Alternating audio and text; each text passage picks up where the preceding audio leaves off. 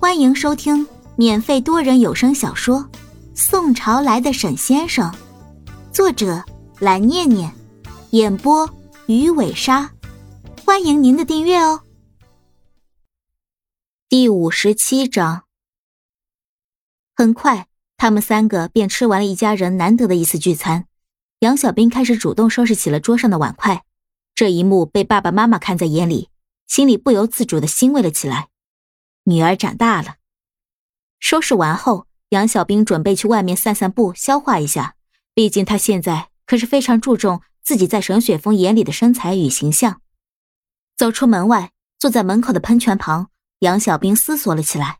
他开始回想起跟沈雪峰经历的这段时光，回想起在宋伦师傅家后遇到的黑衣人叶海。他看到沈雪峰怒视着叶海，让他放开自己时。心里其实早已感动到不行，他从未想过自己能遇到一个这么深爱自己的人，而且沈雪峰还是从前世一直追随到了现代。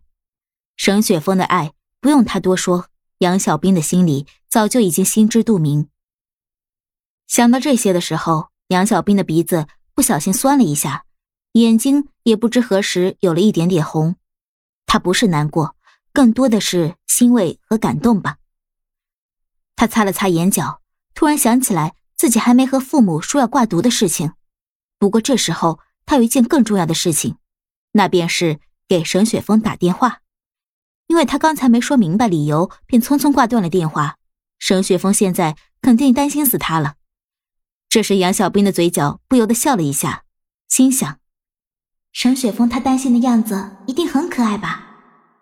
当他拿起手机准备拨打给沈雪峰时，大门外有人轻轻的叫了一声：“小兵，是你吗？”杨小兵抬起了头，眼前的这个人他似乎没有太多的印象，不过因为带有这个身体前世的记忆，所以对于他来说或许能想起来。大门外的那个女孩看到杨小兵抬起头后，便径直走了过来，手放在胸前，介绍道：“我是张妍呀，你不记得了吗？”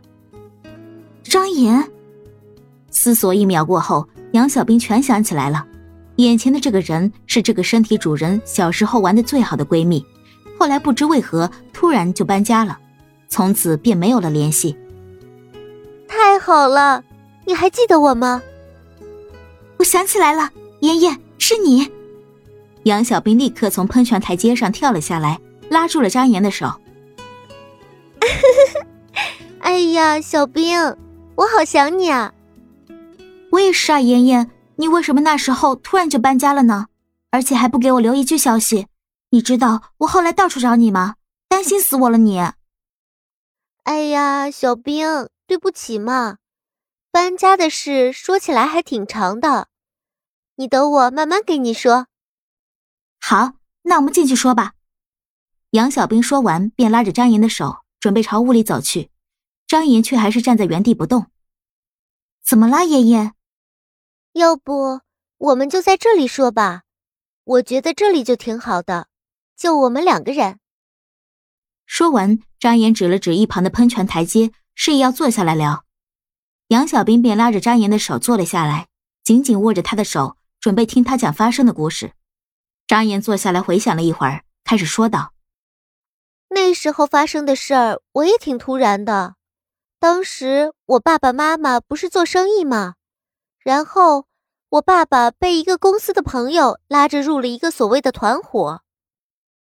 他让我爸爸投几千万，去给他们开一个所谓的赌场，说是可以一本万利。我爸爸也想多赚一些钱，便同意了，拿了一千多万准备去投资。等我爸爸投完钱以后，那个赌场也开始营业了。可是没过多久，来了一伙抢劫团伙。他们都拿着枪来抢劫，然后就把桌上的钱都拿走了，还有我爸爸准备投注的几百万。我爸爸奋力反抗，摘下了一个匪徒的面具，结果发现匪徒就是那个拉我爸爸投资的人的手下。杨小兵听后疑惑的问道：“什么？按照你们这么说，这就是一个骗局？”“对呀，后来。”我爸爸去找那个拉他投资的人，结果那个人说压根儿就不认识匪徒，还倒打一耙，说是不是我爸爸叫人来故意抢劫的？不然匪徒为什么知道当时正在进行一个大的赌注？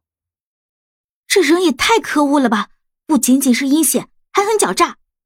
杨小兵开始有些生气的骂了一句，就继续听江岩开始说了：“嗯呐，后来我爸爸要那个人把他投的钱退回来，那个人说不可能，这事儿跟他没关系。”他也是受害者，怎么可能还赔偿投资的钱啊？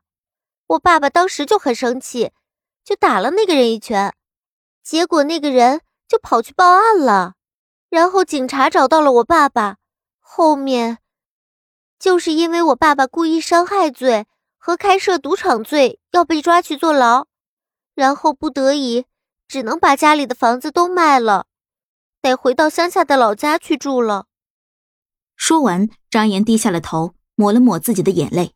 杨小兵不停的安慰着他，捶了一下自己的腿，咬牙切齿的说道：“这个人太可恶了，干了这么多坏事，还在逍遥法外。你放心，我一定会想办法帮你报仇，帮你把这个人绳之以法。”谢谢你，小兵。你跟我客气什么呀？哦，对了，那你后来怎么不回来找我呀？我有想过呀。但是后来我来了几次，发现你们家都没人在，我都准备放弃了，你知道吗？然后我想今天再来看一次的，就刚好看到你在这里。还好还好，其实我平时也不在家里，今天刚好吃完饭在这里散散步，而且我都准备进去了，突然就听到你喊我，看来是老天爷注定不让我们再错过了。张岩听完也是开心的点了点头，握着杨小兵的手不舍得松开。妍妍，那你这次不会走了吧？我们是不是又可以像以前一样了？说到这里，张岩的表情开始不对劲了。可能不行，我们现在还住在乡下老家，不过我可以经常来这边玩，找你一起玩。啊，好吧，妍妍，我舍不得你。我也是呀，小兵。不过没事儿啦，我们留个电话，以后我就可以经常联系了，再也不用怕像以前那样走散了。嗯，好。说完后，杨小兵便拿出手机记下了张岩的号码。记好后，张岩一边伸手摘脖子后的东西，一边说道：“小兵，我有个东西想给你，希望可以对你有用。”什么呀，爷爷？本集播讲完毕，点个订阅不迷路哦。